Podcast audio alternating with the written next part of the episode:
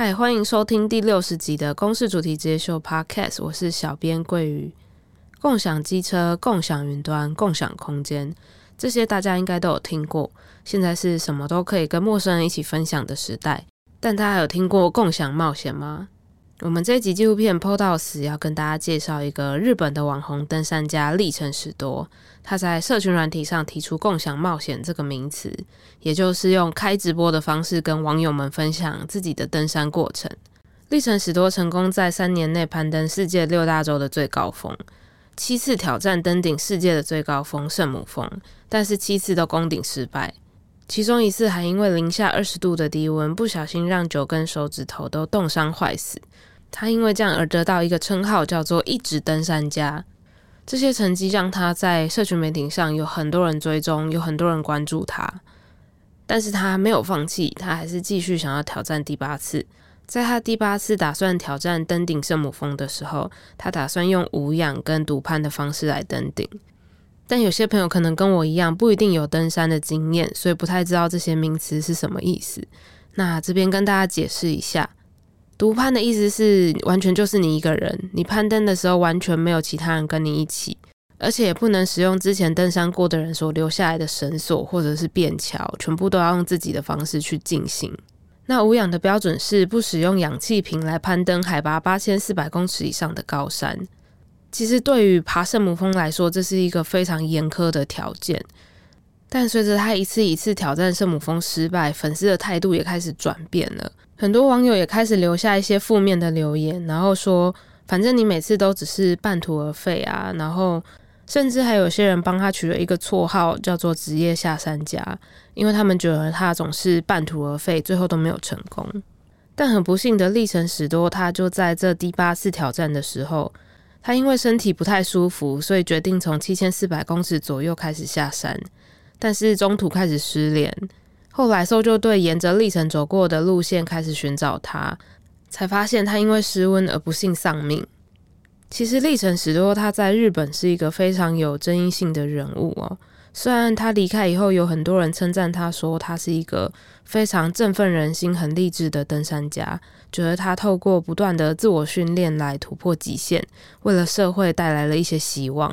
但有一些日本的登山家觉得。历程他强调要无氧独攀这件事情是非常有勇无谋的，像是在纪录片里面有一位登山家，他叫花谷，他在历程的这次远征之前，他陪着他一起在失去九根手指以后，陪着他复健啊、训练，然后卷土重来，但是他也一直不断告诉他说，你不应该就是刚恢复就挑战这么困难的路线，应该要爬一般路线就好。但到底为什么，就算这么多人反对，立城还是决定要选择用最困难的路线来攀登呢？我们这集的纪录片 PO 到死，就是日本的 NHK 他帮他拍的一个纪录片。那过程中收集了很多立城以前在社群媒体上面分享过的影片，那也访问他的登山教练，还有他的工作伙伴，试着要了解立城他变成一个有名的网红登山家，到他最后死亡的那一刻。他为什么不停挑战高峰的心情，还有他对于冒险、还有死亡、还有社群媒体之间的关系。这集的主题论坛，我们也有邀请台湾的登山家吕忠翰，也就是果果，来跟我们分享他对这件事情的看法。那如果大家也觉得很好奇，台湾有没有这样子的故事，想要看台湾更多冒险家的故事，我想要推荐大家去看公视的另外一个系列，它刚好也是上个礼拜开始上映。也就是《群山之岛》的第二季，《群山之岛与不去会死的他们》，也有果果更多的故事。好，我们这集的主题是：社群媒体都让我们更敢吗？经营社群媒体可能会让我们获得自信、获得认同，但是当我们在社群媒体上得到的爱还有喜欢开始停止，开始变成批评、变成讨厌的时候，我们应该要怎么办？嗨嗨。是我插嘴边，你今天 po 了吗？插嘴边每次 po 文后只在乎赞数，你应该也是吧？话说今天这部 NHK 拍的纪录片 PO 到死，登山家历城二十一岁时把自己登顶北美第一高峰过程录影上传，一夕之间，他从原本的打工仔变成鼓励人心的知名冒险家。十五年后，历城计划登顶圣母峰时开直播，这一次他不听所有人的劝告，坚持走一条很困难，连最专业的登山家都没把握的登顶路线，结果他失足身亡。到底是什么动机？什么心情？让他要这样的奋不顾身呢？今天的与谈人有陈文茜，资深主持人，辣台妹始祖，就算动了肺腺癌手术，也要说记得老了也要冒险，因为你还会更老。瓜吉议员，他靠点奶头挺世大运，也靠臀部夹筷子红到国外，是台湾第一位踏入政坛的 YouTube 直播主。我们欢迎陈文茜，瓜吉。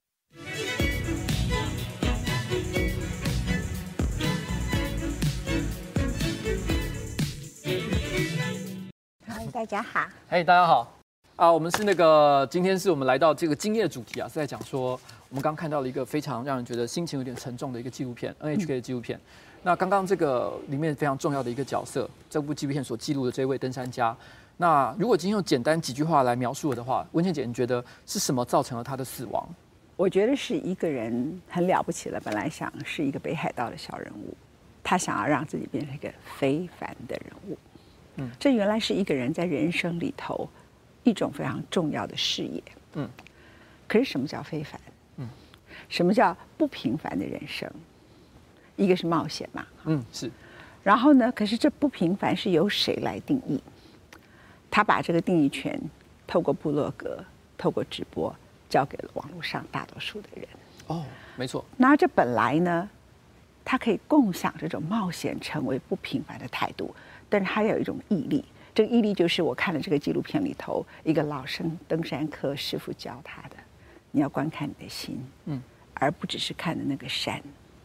他不只是没有观看他的心，不只是没有观看那个山，他还都在看网络流量，嗯哼，多少人进来，多少负能量的批评，他要打败他们。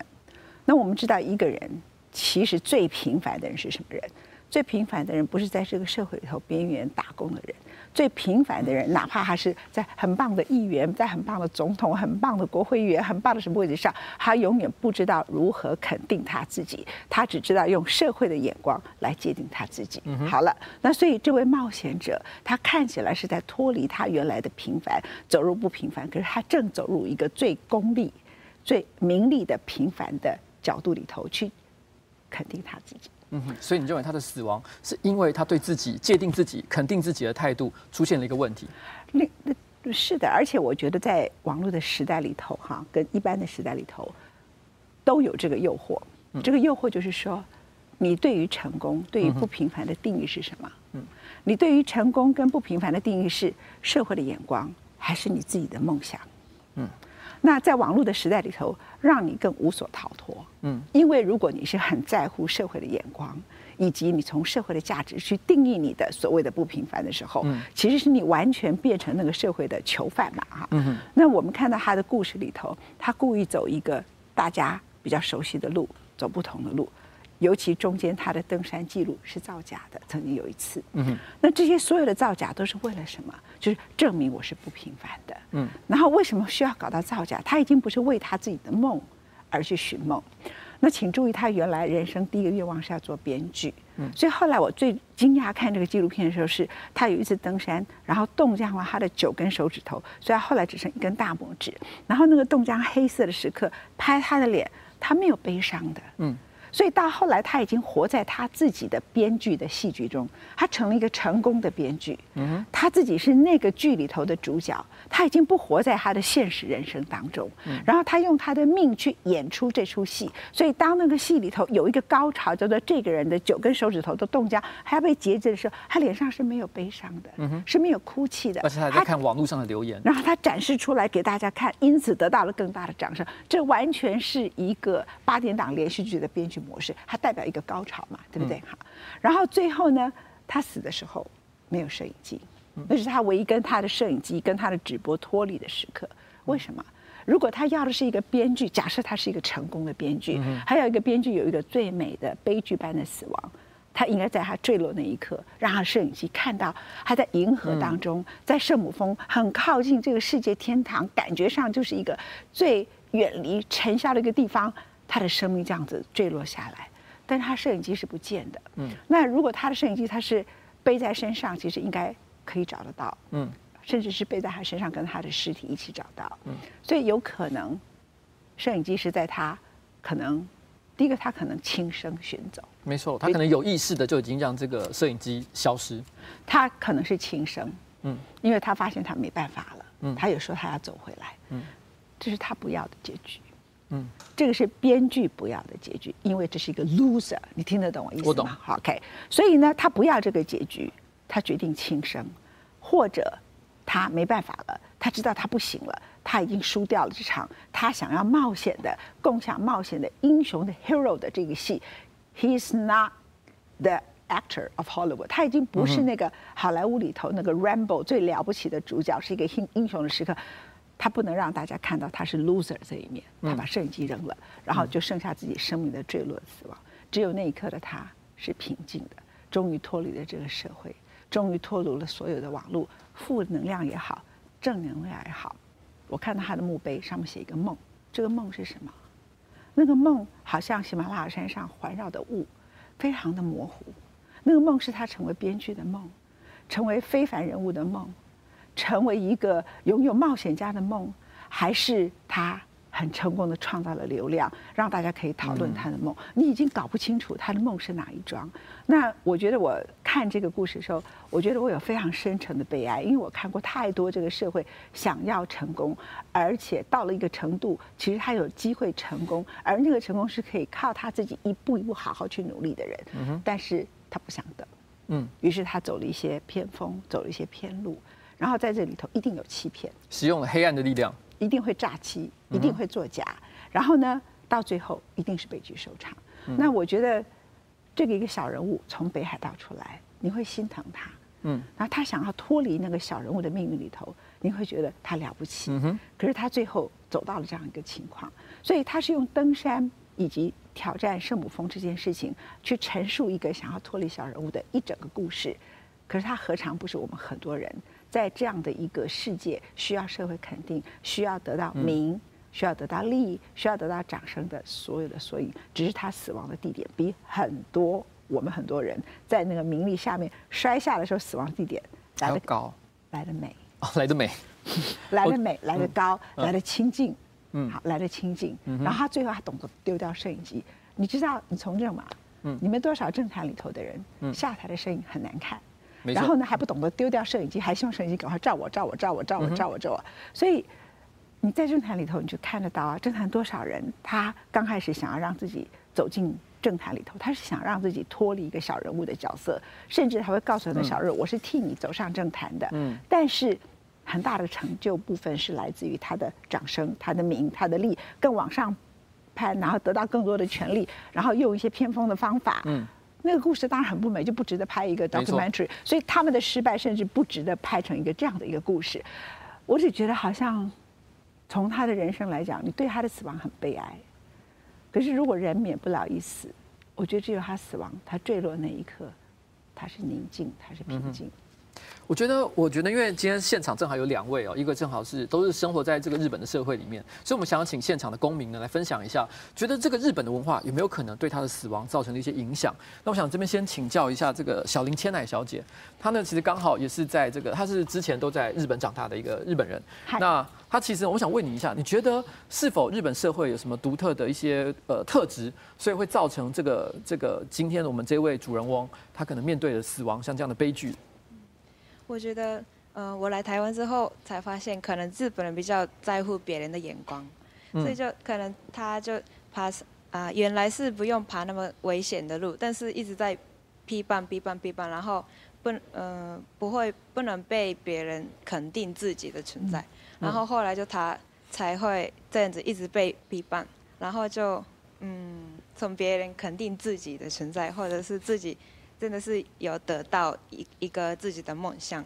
你觉得日本社会比较喜欢批判别人，跟台湾社会不一样吗？嗯，就他的意思是说比较不在，比较在乎别人的眼光，比较在乎别人的眼光。嗯，然后网络上也是很容易，嗯、一开始有人说比较负面的留言，嗯、那就后面的人也也会比较哦，那前面的人说比较不好的评价评价，然后就哦，那嗯，那我也觉得这个人不好。下一个人也觉得，哦哦，我也觉得这个人不好。哦，你觉得这个风向被带动了？对，有人开始先说了负面的留言，于是后面的人就全部跟着一起讲同样的话。嗯嗯，嗯，本来是他要登上最高峰的地方，就是他自己的梦。我觉得他没有意识到，他那么在乎别人的眼光。但就后来自己的梦想梦想变成啊、呃、证明自己的一个嗯他的任务嘛。嗯。所以才会他自己选那么危险的路。了解。然后得到最后这样子。嗯。那我们想问问看仲平，仲平你在日本也工作很长一段时间，那你觉得从台湾人的角度来看，是否就像是小林千乃小姐说的一样？你觉得在日本大家都比较在乎别人批判的声音？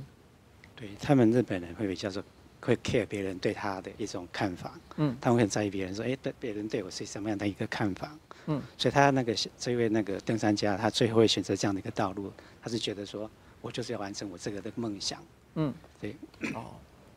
其实，因为我以前是念人类学啊，人类学里面有一个很有名的人类学家叫 Ruth Benedict，他曾经写过一本书叫《菊花与剑》，它里面说，在这个欧美的文化里面。这个呃，欧美是所谓的罪感的文化，因为他们觉得人出生就带有原罪。可是日本是不一样，它是耻感的社会。也就是日本人呢，他们会透过他人的评价来决定自己个人的价值。所以他认为说，这个是日本跟这个欧美西洋文化有个很巨大差异的一个地方。我觉得从这一点来看，的确就跟呃刚刚不管是这个文倩姐，或者是刚刚跟小林千奈小姐所讲的一样，其实日本人特别在意他人对自己的一个评价。菊花一剑里头几个东西，它的菊花是什么？剑是什么？他除了讲你讲的 collective 集体现象之外，嗯，日本人追求的极致的美感啊，是。所以当你要做一个挑战者的时候，你必须做一个极致的挑战。没错，就是菊花跟剑这两个一个看起来有点极端对立的不同的一个象征。他什么都极端，他的美也最极端。嗯，他要杀死人所以最残忍。嗯，切腹自杀嘛，对不对？嗯、你懂我意思吗？啊，所以当他们要死之前，你看像三岛由纪夫，他要死的时候，他的切腹自杀的方法是什么？一块白色的布。嗯。他坐在那里，然后呢，那是最美的仪式，然后最残忍的，啪，这样子，就是那个血是要喷出来的一个感觉啊。所以那个社会本身，它就蕴含了一个非常强烈的集体主义的文化。嗯，他的个人是更微小的。嗯，所以在经济上，他们附几乎都完全附和在一个商社。嗯，所以后来日本经济的改变，商社会裁员一个人。嗯，对我们来说叫做理所当然的事嘛。没错。对日本来说，我这辈子从我祖父从我父亲开始，我们加入的那个硎旧上那个商社，怎么会裁员我呢？嗯，所以那种集体主义跟我效忠一个组织，然后每天早上来，所以他的军国主义后来的发展是很正常的事情，这样的啊。那他的这个国家的某些团结也很特别，那他的美也很特别。你看他们很爱干净这样的啊。可是我们回来谈这个故事啊。这故事就是说，除了日本社会的特殊性之外，我觉得是网络的特殊性。嗯，我也是我觉得今天节目会拿出来讨论的原因。没错，好，嗯，我们其实大多数的人都很难活在社会的框架之外。Agree？嗯，同意吗？同意，同意，同意。我们大多数的人都很难活在别人的眼光之外，对不对？嗯，没错。我们很难对于外界的负评没有感觉，对不对？嗯，那在任何时代都有这个现象。嗯哼。网络是什么？让你零距离。嗯，骂你的人零距离的在你身边，比你爸妈骂你还要快。嗯，比你的情人骂你还要快。嗯，而且涌进来的是几百几千个人，这样。如果你的网络流量数越多，然后给你掌声的人呢，你通常要给你掌声，你还要办一个群众活动，以前还是要这个样子，你还要走到哪里去才会看到掌声？还是突然站站站站站站按进来骂你的话也是叭叭叭叭放进来？你看他死的时候。网络是不是一片哀悼声呢？那个负面批评他们的人说：“哎，好可惜，不能挑战他了。”没错，他这辈子再也不能够，再也不会失败了。有人说不能挑战他，不能挑战他，就是那些常常骂他的人，嗯，不是对他的死亡，就说你可以看到人性的不善良。是什么叫做网络里头的负能量者？他不是觉得说他因为作假，我基于正义我踢爆他，嗯、他这种方式对于登山客是一个错误的示范。他突然就说。不能挑战他，嗯，不是他不能挑战登山，嗯，好，那这个代表什么呢？就代表说，那些负能量的人，他某个程度，他也是不甘于作为普通人，嗯，然后他看到一个人跳跃了，嗯，普通人的角色，嗯，去扮演不平凡角色的时候，他心里是嫉妒的，所以他就开始攻击他，嗯，结果当他被攻击的对象死的时候，他的感觉不是。好悲哀，对生命的死亡感觉一种 mourning，我们说感觉一种哀鸣，这样哈。那我们以为那个叫做人性，可是，一一个如果他的身体很多负能量的人，那也是人性啊。嗯，他的人性的美好的东西会变很少很少，少到他自己都没有 feeling，没有感觉，而他就感觉说，哦，那我可以攻击的靶场不在了。嗯，突然那个时刻，自己他自己也是一个失落。他作为一个他可以长期的挑战这个人的那个负能量的那个战场，他也失去了。他觉得是他自己是另外一个在战场上失去方向的战士啊。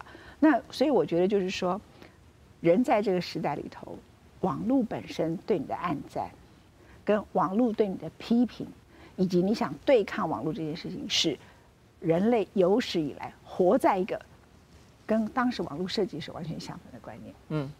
网络设计在，尤其是 Facebook 这些东西，布洛克这个东西，它是为了打败以前的精英嘛，对不对？哈，没错，希望。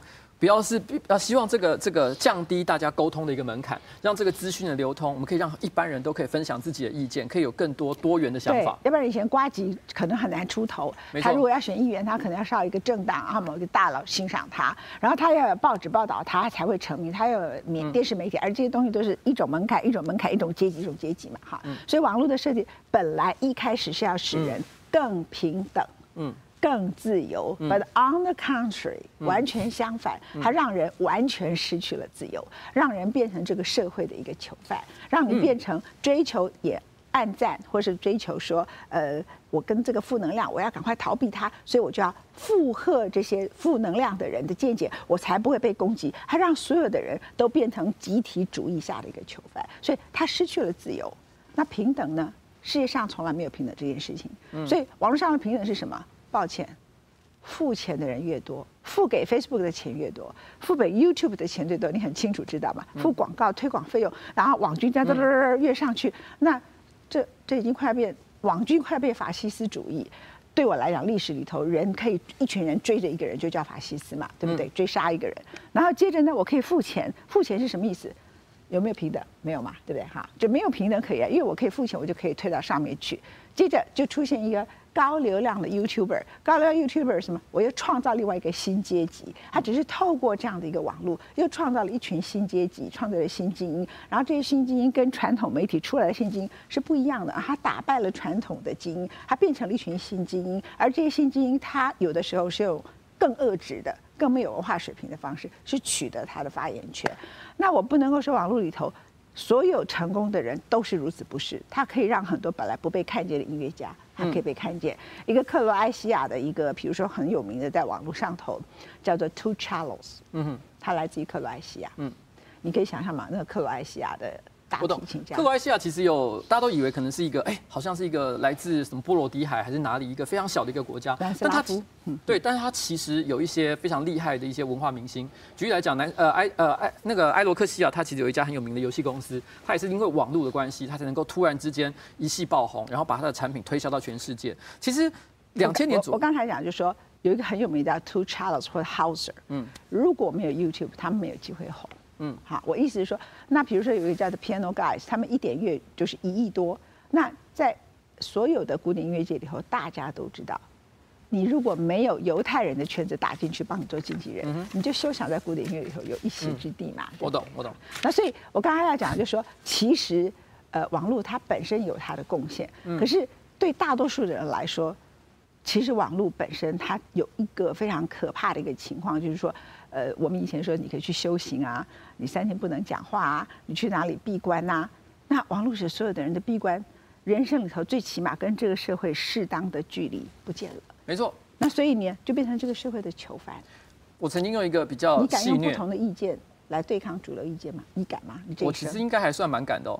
我我其实最近举例举例，我们社会最重要的几场论战，你哪件事情你敢跟社会讲不同的话？你可以。当你是一个 YouTuber，我我现在问你啊，因为你说你有，我不没有研究过你啊。OK，好，其实以最近来说啦，我坦白讲，我最近其实就在一个非常逆风的事件当中，就是呃，关于这个香港的问题。那我现在其实最近因为这样的关系呢，我也受到大量的攻击啊。那还有像是之前我也采取什么立场跟人家不同？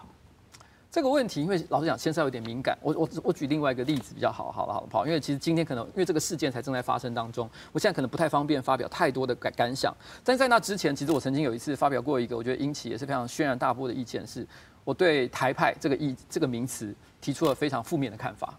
因为我认为，其实对我来说，我觉得现在所有自称台派的人，其实对这个台派并没有一个很明确的一个操作定义，所以呢，以至于说他们想要包山包海，但事实上他们又没有包真正的包住任何我觉得有意义的一个概念，或者是一个理念，或者是一个价值。因为以前对我来说，在我小时候，我想对你了解也是可以理解的。以前我们都会说所谓的独派。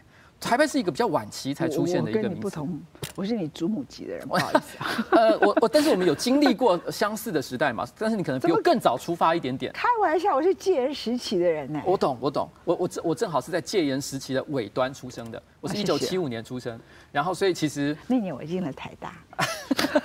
你看，C，我理解，我理解，我理解。OK，我是开玩笑的，我只是要跟你讲，就说哈，我刚刚不是挑战你，我就说，我懂，我懂，其实要面对。要面对那个所有的主流意见呢，你要跟他 say no。我知道很不容易，我知道啊？因为我曾经用一个比较戏谑的方式形容过这件事情。我刚刚我我曾经说，其实我觉得现在出现网络之后，我觉得我的感官就有点像是男生割了包皮的感觉，就是你以前会觉得有个东西保护住你，所以很多事情都好像感觉不是那么的敏锐，不是那么的直接。可是因为我现在包皮割掉了，所以稍微牛仔裤摩擦一下，我就觉得干，怎么那么那么强烈？好像我整个人都不好了。割包皮有那么严重？刚不。刚刚割包皮的时候，泌尿科医生。泌尿科医生可以说明一下，你觉得割包皮会对这个男性的感官产生很大的影响吗？What？我们可以从一个人的死亡谈到包皮。做过一个调查，我觉得哈，当然是割完包皮可能是解除了束缚啊，就是说可以让你觉得受到没有没有受到保护，但是他可能也让你就是解开束缚，还你原形的感觉啊。所以看你怎么看待这些事情。没有，因为我本来也是个开玩笑，当时我就说，你知道吗？就是我我觉得割完包。包皮的感觉就像是风稍微吹一下，你知道，我就立刻觉得想要感冒了。哦，当然这是个开玩笑的说法，但是我觉得这正是我对网络的感觉了。网络使得我对很多事情的感官变得很强烈。举个例来说好了，像唐凤，唐凤他不是常说一件事情吗？就是他有个很有名的事情，就是几乎只要网络上有任何人说了唐凤的名字，然后，然后呢，他就立刻在下面留言回复他的问题。因为唐凤每天他会做一件事，就到处去寻，这有个专有名词叫海巡。海巡就各种有人提到他名字的地方，然后讲到他什么事情，他就立刻回应他。而其实我觉得我也是一样的，我每天也都会做这件事情。这不是很痛苦吗？然后其中有百分之五十以上可能都是骂我的文章。那你为什么要回应呢？我不一定会回应，但是我会看呢、啊。那你为什么要看呢？因为我有被虐这个这个这个这个倾向吧。可是唐凤是我们的政务委员呐、啊，嗯，他花那么多时间去管他个人的事情，好像不太符合国家给他。没有，我想这个算是他的一个人物设定啊。我觉得他有好也有坏，因为我觉得我们今天当我们谈到网络跟人之间的关系我觉得成为公仆最重要的一个角色就是要做到无我。嗯、那我本来对他有高度的期待，因为他从小他的父母亲是我的好朋友。OK，他的爸爸是唐光华，他的妈妈嗯，都以前是我很小的时候在《中国时报》的副刊好工作的时候的同事。他们是如何栽培他，我了解。我觉得他以他的养成过程，他应该要 above 这社会里头这些事情啊。我懂。可是我我这对这件事情的观点呢，稍微略有点不同。可是因为这不是今天的主题重点了，所以我觉得我们不要花太多时间。也许后面有时间的话，我们再聊。不是，如果连唐凤这么聪明的人都不能够 above 社会的评论，你认为我们刚才那位北海道的小人物怎么可能做得到？我认为唐凤其实他可能已经 above 社会的评论，这个我没办法代大家回答。没有没有，我就说我们，因为他回应了嘛，所以我想问大家，嗯，有多少人可以做得到 above 社会的评论？OK，好。那我们可以问问看，有人想对这件事情有发表一下自己的看法吗？觉得自己如果今天网络上有人骂你，然后说你不好，霸凌式的骂一堆人这样，对，你们有人经历过类似的事情吗？或者是这个我来分享一下好了，因为其实我后来有在做 YouTube 嘛，那难免就是会有看，就是每次影片出来之后，其实我都会看一下，哎，到底点阅率是怎么样，然后还有就是下面的留言。可是看到后来几次之后，我就决定再也不看了，因为其实真的是，当然有人会有赞美的，那有些会有一些。比较恐怖的留言，那再还有一些就是会批评，然后就觉得说，真的是躲在荧光幕后面匿名批评的人，真的是就是讲批评的话非常的容易，但是你要叫他做，他不见得做得出来。那就是因为匿名的关系，所以他会有时候讲出来的话会非常的难听。那你呃，他讲了，他可能也没有放在心上。他骂你什么？呃，他可能就会说啊，你怎么做的这么烂啊？然后就是你这样子你也敢出来啊？等等等等的，所以就会看了之后难免就会有点，而且他的批评有时候不是那么的具体。嗯。所以真的是看了之后会非常的难过。他没有骂你难看吗？嗯，也是有说什么肚子太胖啊，让你也敢脱之类的。那如果我的天哪，如果他们这样也能批评，因为他因为他做健身嘛，没错，他是泌尿科医生，他常常展现他是怎么做健身。我我刚才问难看，不是我觉得他难看，因为我知道他做什么影片嘛。你知道这个东西，其实你从很里头很容易看出来那个性别差异。嗯，他骂女人一定是骂老难看，什么东西，什么字眼全部都骂。就是说，这种骂法其实显示出来，我们这个社会其实是非常严重的沙文主义者。嗯。然后骂男的，他可能就因为他是做健身嘛，哈，他就就是他是泌尿科医生，所以很多人会说你的医术不好，可能会骂挑战你的专业，嗯，那乱骂对不对？好，那第二个就是骂他，呃，其实你的身材也没有多好，瘦什么瘦这样，是不是这样？是。但所以我的影片有两种，一种就是专业知识的部分，那专业知识的部分当然也是会有批评，就是说，哎呀，你什么都没有讲啊，讲的这么这么短或什么之类等等的，没有讲的很深入的，这其实这些批评，其实看多了都会有点难过，还是很难过哈。对。大家刚刚提到，就是说可能有外貌羞辱的部分。你说，如果今天我们一般来讲讲女生的话，大家喜欢外貌羞辱。可是因为刚好，虽然她不是女女性的角色，但是因为她可能也是拍了一些跟外貌有关的影片，所以你认为她一样也会受到像这样的一个挑战？对对对，因为她算是一个帅的，然后就身材还要做健身给大家看，所以她。但是那个跟女性批评女性的比例差很多了。我懂，我懂你的意思，就是说他其实你从网络里头，其实他如他是一个很好的人类学的研究，你知道吗？因为我自己也有个观点，就是说，如果你今天要骂一个女生，让她觉得内心很痛苦的话，嗯，你可以骂她丑，你可以骂她贱，她都会很难过。可如果你骂同样事情在男生身上，男生都会觉得还好，我没差。但是如果你指责他说，哎，你开车技术是不是不太好？就是暗示说他在能力上有不足的地方，男生通常都会暴怒，会觉得说，天哪，你居然觉得我开车技术不够好，你居然觉得我迷路。你居然觉得我看不懂 Google Map，这个东西就是男生会在意的地方，所以男生就会比较，这个这个是有一点点性别上的一个差异。我认为这也是社会制约的一个结果。对，不，我们回过头来谈你的今天的主题，把你拉回来啊，就是说，谢谢你。这位小人物呢，他本身最在乎的就是人们觉得他是一个 loser。嗯，因为小人物，所以想要不平凡的原因，很大的原因就是我不愿意把我自己只放在这个阶级。嗯，那我变成 nobody。嗯，所以他需要大家看到他，没错。那这个跟我们在社会里头，包括做社会运动的人都一样，嗯，他都有一个陷阱。社会运动本来它应该是出来是一个重要的理想，对不对？对。可是有一本很有名的书，你刚刚谈到菊花一件很有名的书，讲一九六八年的学生运动，叫做《The Whole World Is Watching》，全世界都在看着你。嗯哼。这本书就是在说为什么一九六八会失败。哦。当你所有的，所以他解释啊，他所有的全程过程里头，他在把自己从平凡变成不平凡的过程里头，他是让所有的眼光都对着他。嗯，The whole world is watching。他太 care 这件事情，那他很担心这一次他登山的过程当中没有人看他，嗯，所以在这个过程里头，那个编剧的特质以及这里头需要哪些特别的让人们可以博眼球的东西，因此对他来讲无比的重要，所以他最后会选择一条困难的路，嗯，那其实以他的登山经验，他其实走一般登山可能会成功，也未必成功，呃，我。我根据刚刚，哎，我们可以请教一下现场的专家好了。这个我们这边呢，其实正好有一位也曾经也跟登过这个山，这个钟汉嘛，对不对？而且你其实也刚好跟今天的主人翁其实有一起登山的经验，是吧？对，对不对？你要不要讲一下，如果他今天选择另外一条安全、比较多人走那条路线的话，你觉得成功几率高吗？呃，如果他选择大众路线爬圣母峰的话，成功几率应该蛮高的。嗯，对。他当时是感冒，你记得吗？嗯，他呃，应该这样讲好了，他最后会死掉，对我来说，他是个意外。嗯，因为他只是不舒服要下撤，啊，呃，可能不小心脚绊到坠落，嗯，那就死掉。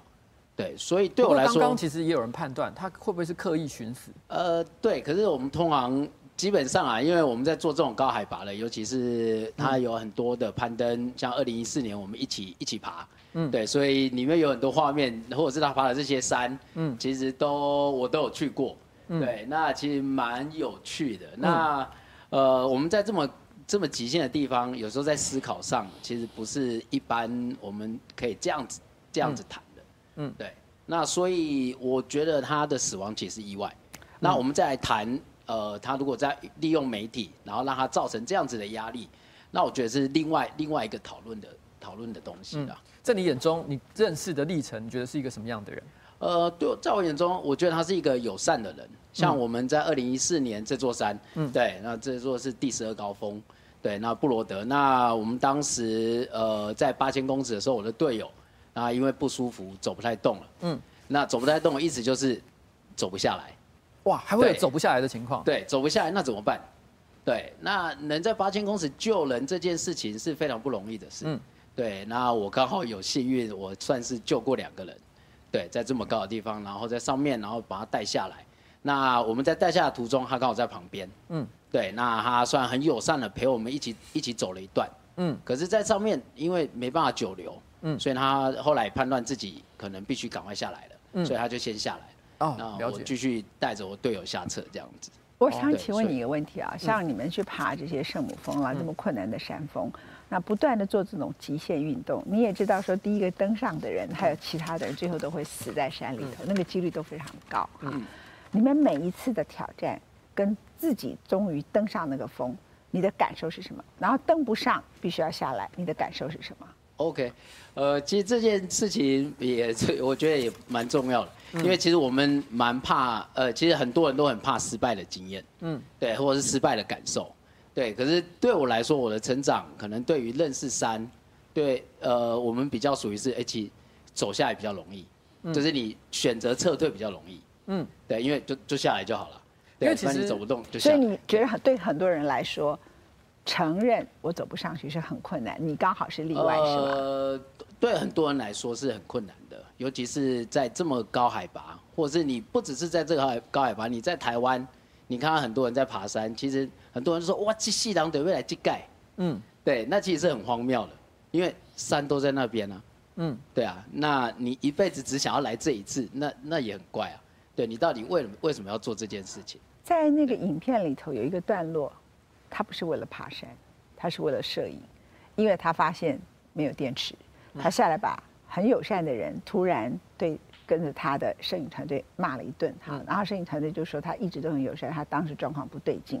那我的看法就是说，那一刻其实就是一个很明显的那个老的登山客给他的劝告，他的心，我就说魂魄是分离的。嗯，他一方面是想要登那个顶，就像你们一样登那个顶，在那个过程当中证明挑战他自己，I can do it，我可以做得到。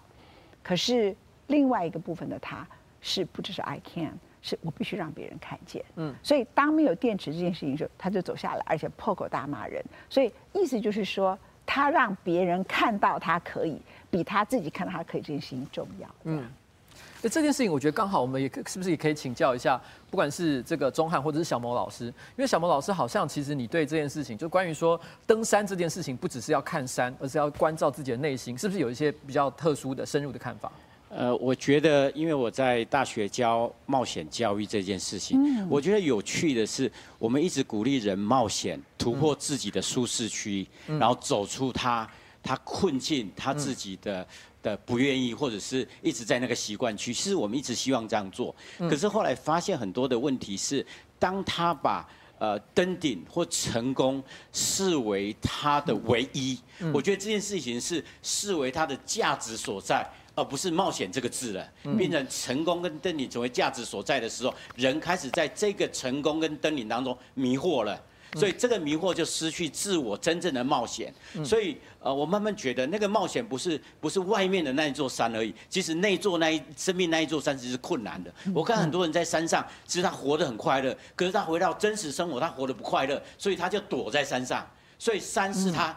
不是他的冒险区，可是日常生活是他每天的冒险。所以说，我认为的冒险不见得是外面那一座山，内内心的那一座山。你看，一个妈妈非常平凡的、非常辛苦的把一个孩子从小养到大，你不觉得那一座山的冒险不比圣母峰高吗？我觉得更高。所以我们怎么来看为冒险，而不不帮。不把冒险最后的结果视为价值所在，而是冒险那个价值被我们看见，我觉得才是我在教冒险教育真正的目的。所以我有看到世界上有太多的冒险，一个被家暴的妈妈怎么样忍耐把孩子养大。我觉得那个冒险的经验，其实在心智上的冒险远远超过身体的冒险。那不不也可以看到他背后冒险价值的成功，而不是登顶那刹那的欢呼吗？所以我觉得这样的生命更值得喝彩，更值得尊荣他们的存在。你在哪里教课？我们我在师范大学教书。我们去当学生的。对对 对。突然觉得都是当学生。我们太迷惑所谓。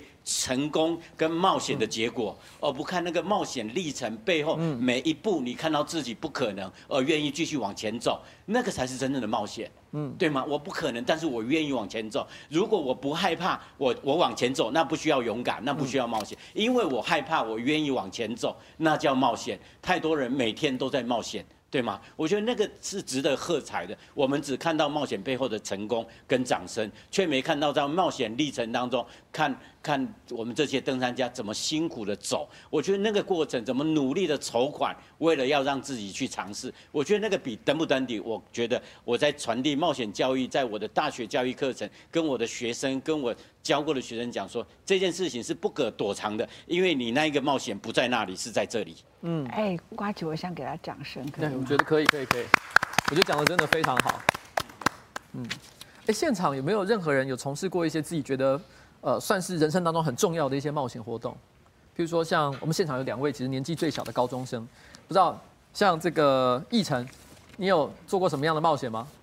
哎，你不要把冒险定义成登山活动。哎，不一定啊，就是像我们就直接呼应这位冒险教育的老师、啊、小毛老师，他就说，其实冒险重要的并不是在于像登山去找一个，譬如说特别危险、特别刺激的事情，而是你在你的生活当中，对你有很多各式各样的冒险突破。突破，你突破过什么？你觉得很重要的事情？但是我想分享的是一样是跟爬山有相关的。OK，就是我是我虽然我只是一个高中生，但我有去之前我有去参加合欢山的爬山，就是虽然对那些爬山的老手来说。合欢山应该是入门者最菜鸟才会去的，尽但是尽管我走的是最简单的步道，但是这是我的冒险。我在上我我在爬过那些地方，看到了就是在挺过那些那些困难之后，我面对了我突破了我我我对我来说的未知。我在上面，我在平常在学校里面，我从来不会想象过去外面冒险。嗯，在学在这种我们的教育体系下面，我也不会，他也也不鼓励我们去冒险。但是在，所以在河湾身上，我看到的是我自己对未知的突破。嗯，然后，但是我想分，我可以讲一下我对那个登山客的想法吗？可以啊，可以啊。就是，其实，就就就有我有我的经验来说嘛，我看到的是未知。我今天我走的是最简单的路线，但是我上去了，我突破了自己。然后，但是他呢，他曾他曾经说他在他就是他他爬了七次。嗯，圣母峰，但是他都失败。但是我们会看得到的是，他不是让用最用最简单的方法来走到上面，而是一次比一次来的挑战更困难的路线。嗯，所以我觉得可以从他的他手被截肢那个地方当做一个转转折点，一个 turning point，yes，对，就像是刚刚文倩呃老师所说的，对，他就是就是他在那个地方达到他的高潮，但是他也是一个转转泪点，他。嗯，怎么讲呢？他在那个地方，他是他从一个最平凡的打工族接触到了这个，接触到了 YouTube，让他可以把他自己的经验，哎、嗯，把他自己让他自己成为一个红人，他尝到了甜头。嗯、但是在那个转泪点之后，嗯，他的冒险是不再不再是因因为就是曾经那些 YouTube 的支持者对他对他是一种动力。让让他让他重新重新冒险的动力，嗯，但是在最后，他那七次的冒险当中，那是他的目标已经不在他的新的目，他的目标已经不在山了，而是在他的他的关注那些那些支持者成为了他的他的梦的所在，嗯。嗯，我觉得他已经错失了，他他已经在这个途中迷失掉了，嗯，这是我的想法，嗯，你不是有问女性吗？因为女性通常不会先抢麦克风，哦，好啊，那我们或者是。他隔壁的另外一位同学，呃，那我一样讲一下我对那个登山客的看法好了。嗯，就是你人生自己没有冒险吗？他在问你人生冒险，我人生自己的冒险吗？好，那呃，其实我我自己算是一个很不喜欢去冒险的人，就是我喜欢把每一件事情都安排，我不喜欢有那种未知的感觉，因为那样会让我觉得就是事情没有在我掌控内，我会觉得很焦虑。这样，但是就是升上高中之后，我会觉得说，哦、呃，如果我一我这是冒险，他应该是去尝试去突破自我。那如果我都没有去尝试的话，我的是不是我的生活就只有这样子而已？嗯、所以最近我就是，嗯、呃，这半个学期来，我有做蛮多，有点类似，也不算是什么大事，但就是一一次一次的小冒险，这样子我去试着突破我自己。嗯、呃，比如说，呃，像之前我们学校那个有我我之前就是虽然我现在是。我们学校的青年社啊，但我以前是热音社，就是我有当主唱这样子。然后有一次在我们学校的吉他社表演，我就有去帮忙当主唱。然后这是因为我算是我第一次在大家面前表演，我就是还是觉得很可怕，就是因为之前从来没有在大家面前唱过，然后就觉得很担心，然后就觉得很很怕，就是哦，大家会不会觉得我很怎么样怎么样，或者是都没有人就是给予一些掌声或者是什么之类的。但后来觉得说，就是最重要的是我有没有那个勇气去突破我自己，去踏出这个第一步。然后这样子的话，就是挺过那个对未来的不安之后，我就会觉得哦，我自己有突破我自己，就是我从中有得到那些收获，这样。哎，可爱的呱吉，嗯，你有冒险过吗？你看起来这么可爱，你有冒险过吗？啊，对我来说，我人生当中也做过蛮多，我觉得算有点危险的事情。可是我觉得我做危险的事情的时候，都有点算计。我会知道这件事情是有机会可以做得到。譬如说，其实最近有一个媒体有报道过一个事情是，呃，我的父亲曾经在我三十五岁那一年，其实欠了九千万。但是因为我父亲跟我妈妈早就离婚了，其实我没有必要一定要扛这个责任。可是当时正好我人生处于在一个职场上一个非常。谷底的一个经验，所以我个人那时候当下听到我爸爸欠了九千万的时候，我就毅然决然的把这个债务扛下来。一部分当然是因为亲情，可是我内心知道我有个更大的因素是，我在那个时间点，我想证明自己是一个英雄，我可以解决这个大家都觉得很困难的问题。所以当下我本来从一个突然之间在职场上过得很不如意的自己，整个人振作起来。哎呦！然后结果后来，其实我大概在三年左右之内，我把解九千块债债务给解决掉。真的吗？当然不是因为靠自己赚钱去把，不可能了。没有一般上班族不可能靠赚钱的方式去解决九千万的债务。但我当然是找到了一些解决的方法，但这个过程很复杂，所以就不讲了。但是这个过程的确是一个蛮有趣的一个冒险，让我突然之间体会到，在这个社会上一些经济上操作的上一些原理哦，我觉得是蛮有趣的一个历程。可是，在当下做这件事情的时候，是很需要冒险的。对，是需要一个冒险的，而且有跟亲情的拉扯。对，没错。既很爱你的父亲，又觉得你为什么丢这个债务给我，对不对？但还好啦，因为我觉得我现在我对我父亲，我小时候跟我父亲的感情非常的不好。我我个人甚至于有一段时间非常讨厌他。这是很大的冒险哦，因为亲情是最容易伤害你的，对不对？对，没错。但是我反而因为做这件事情的关系，我觉得我现在跟我的父亲的关系反而变好了。我可以理解他到底在想什么，甚至于我开始感受到，其实我跟我父亲个性非常的相似，那个基因是一个非常难以抗拒的一种。特质，我个人觉得啦，我个人觉得，虽然可能不是每一个人都会认同这件事情。我觉得一个人只要不冒险，他已经老了。嗯，所以你最近还有从事任何比较特殊的冒险吗？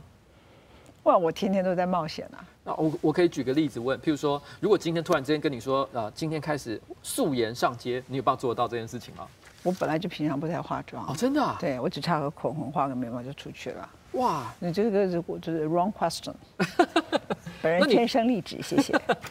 那所以文倩姐最近你到底还要做什么？你觉得心里想象中？你太把女人看扁了。一个女人素颜上街就叫冒险啊！哎，因为其实我说真的，What's wrong with you？这样子，你知道为什么我会问这个问题？我叫你擦口红、贴假睫毛上街，你才需要冒险。可以，我做过这件事情。OK，我我跟您说，我跟你讲啊，就是说，对我来说，嗯，什么叫做冒险的？什么叫做冒险？对，比如说。嗯，当我得肺腺癌以后，其实我病还没好。嗯。那到时候一定会给自己很多理由借口。嗯。可是我就觉得说，以前我一直拖延要去，要不要去麻省理工学院做访问学者？嗯。我知道我不能再拖。嗯。因为我不是说我现在马上就要死了，我就知道说人生不是靠你等到你退休那一刻才一步一步计划的。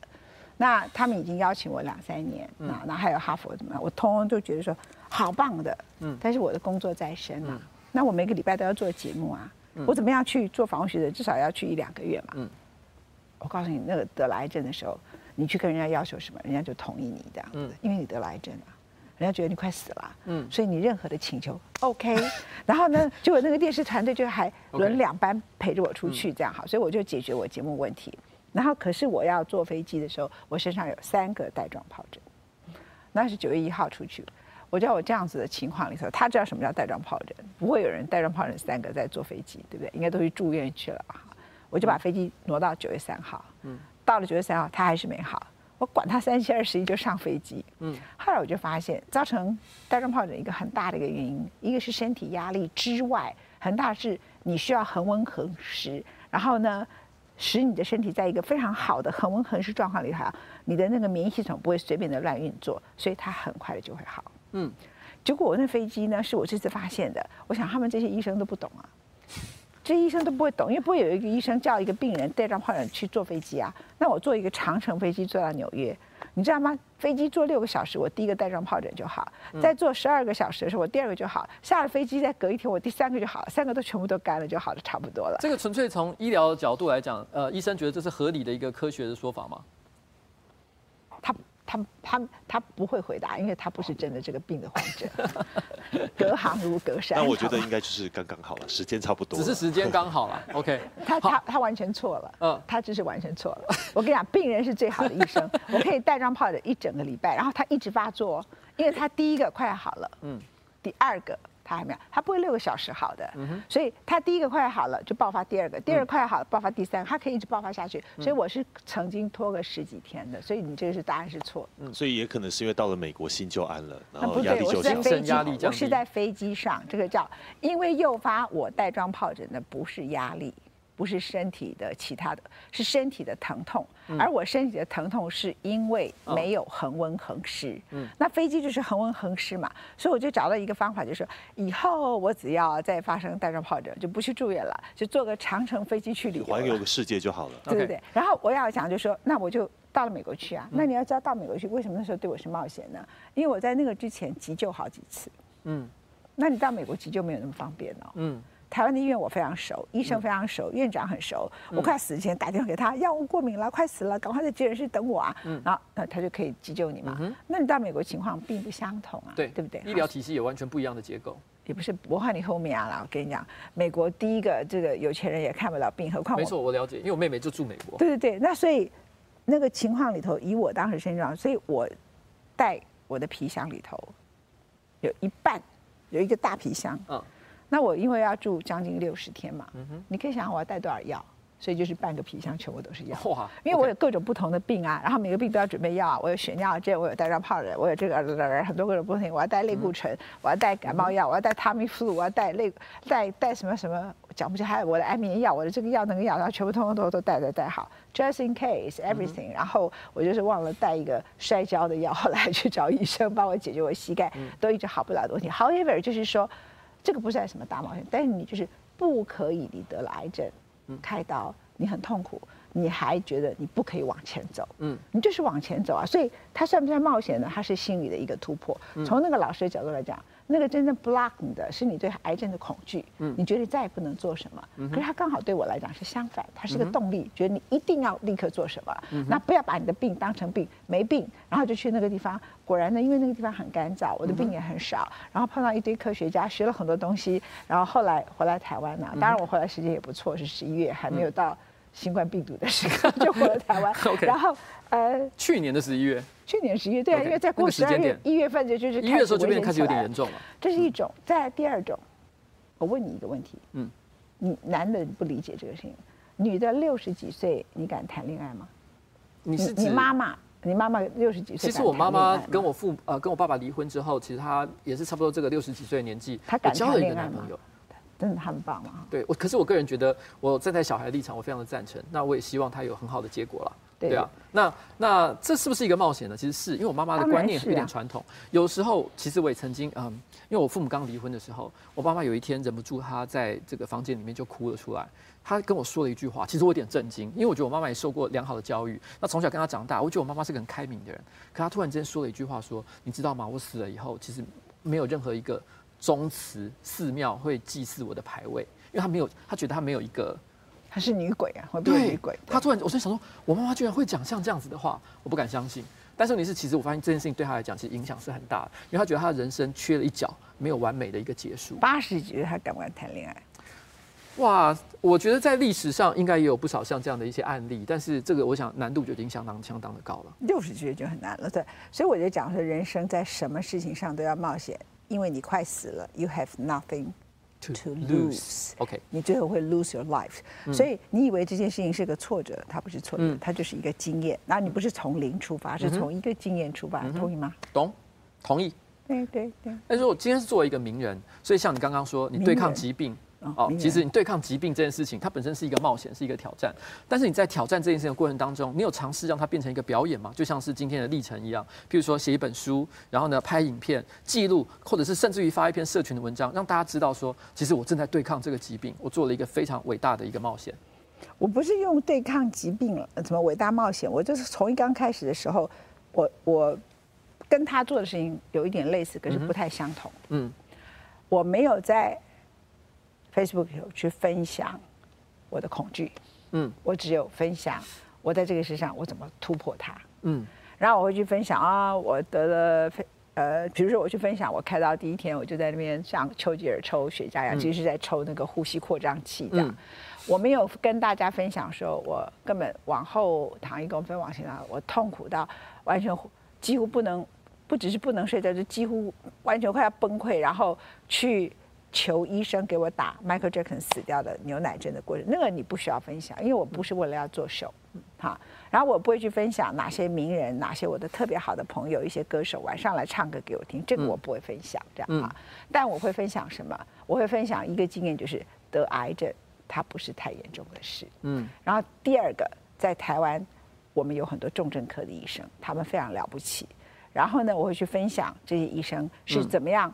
他来到我开刀完以后，他再来看我的时候，可能晚上都八点多了，嗯哼。那我就看，我就知道说他一定没有吃中饭，一定是一大早七点多我就在开他房帮我一直开到到现在，然后才走出来。我就说。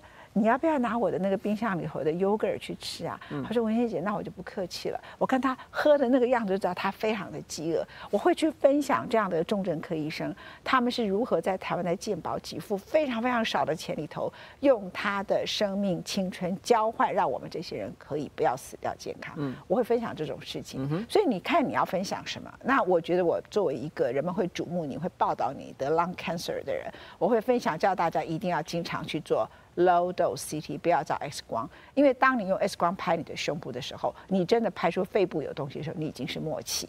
而台湾在这个部分的推广非常糟糕，因为我们在法律里头利益关系，它不让很多健诊诊所，嗯，或者是很好的像好心肝诊所，嗯或者是很好的基层医院，偏向于都没有都没有电脑断层，嗯，因为我们居然在一个法令里头规定说。你这个医院呐、啊，一定要有二十床的病人.你才可以买电脑断层。嗯、所以它的电脑断层的普及率很低，然后肺癌早期的筛检率也很低，嗯、然后它是台湾第一名的死亡率。嗯，你看我背的好不好？日本是百分之四十五，台湾是百分之二十二，全世界平均百分之十九，中国大陆比台湾的早期筛检率高。嗯，所以我们很多人到了末期才诊断出来肺腺癌，为什么？他其实有做健检。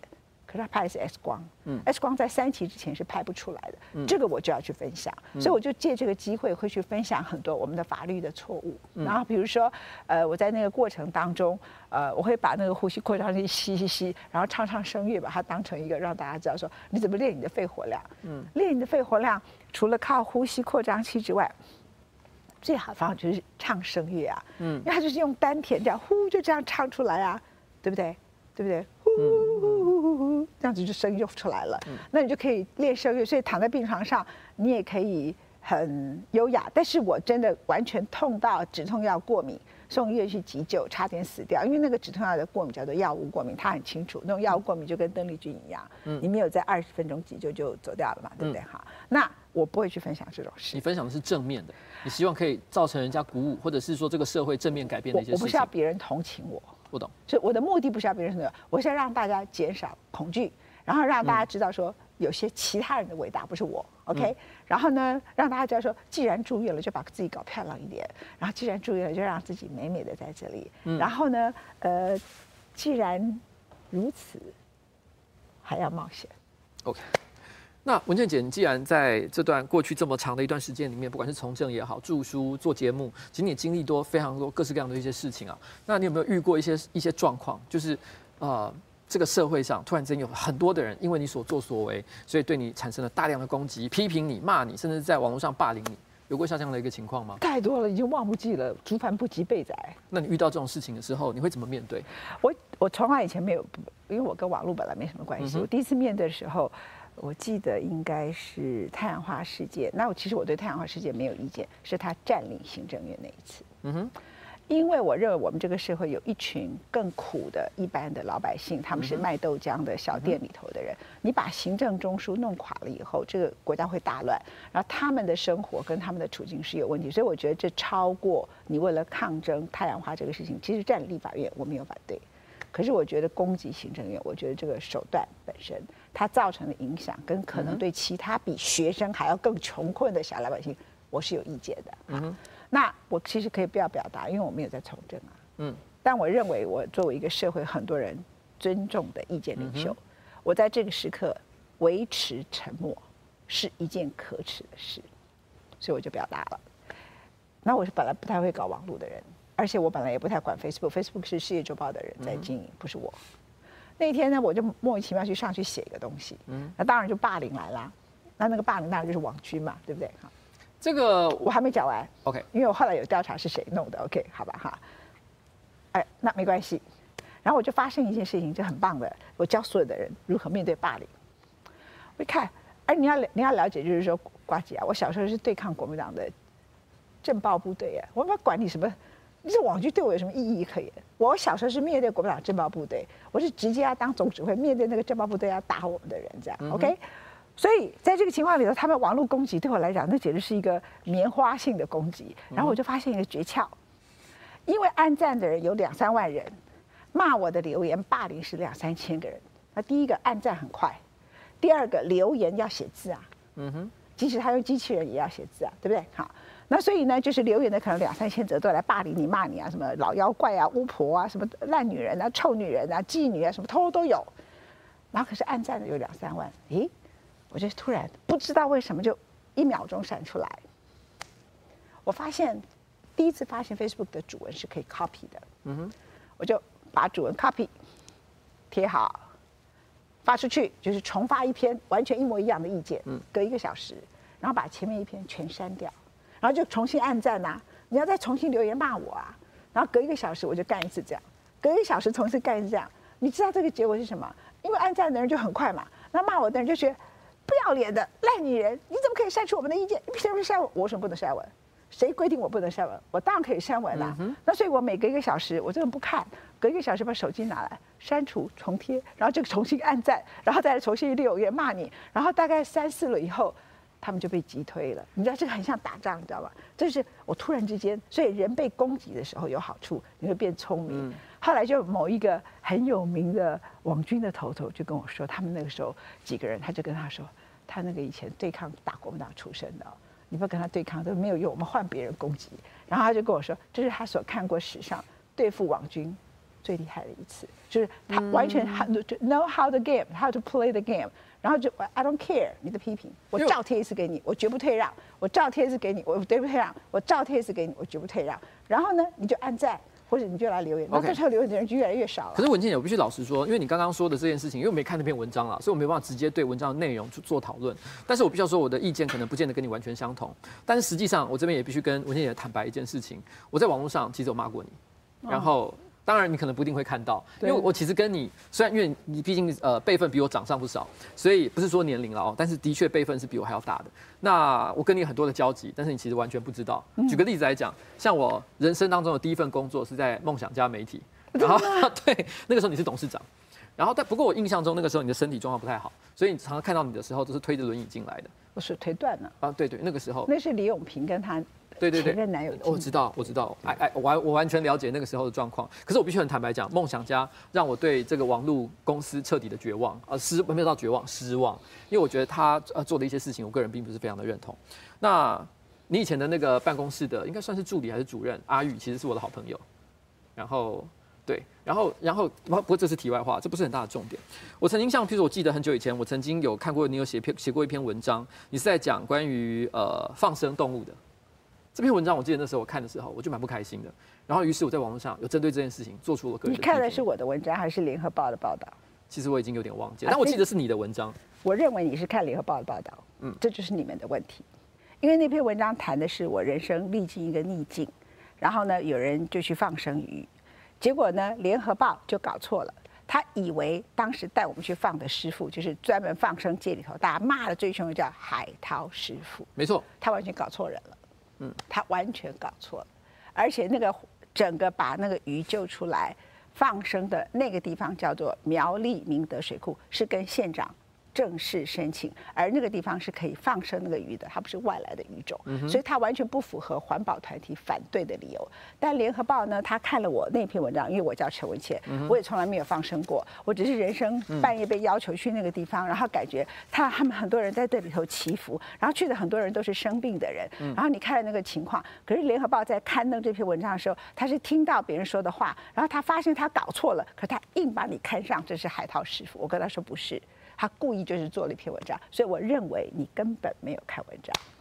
OK，这个东西呢，我觉得我们之后有时间再好好讨论。我认为你看的是联合报的报道，这就是你们所有这些人 评论事情的毛病，因为你们不看原始的 original resources，然后就直接的跳出来。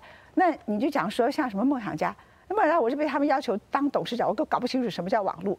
后来我发现问题的时候，因为网络泡沫化掉了嘛，嗯，我接管的时刻，我第一件事情就是很快的把它处理成财务。不出问题，然后我请问世人来接管这家公司。不懂，哎，我觉得是这样啊，因为这个问题，所以，你对这不对不行，因为你在节目叫我讲话，你要把事情跟我 说。好，OK，没有，因为我只是必须要说，因为节目的时间差不多。我了解，可是你提了这个事情，你就说好，我对网络公司很失望。你知道人家那个在像我们后面的人根本搞不清楚状况，我们只是投资者。然后去经营的人，他也面临了网络的泡沫化，他也觉得搜寻引擎是可以做的行业。我把它讲完。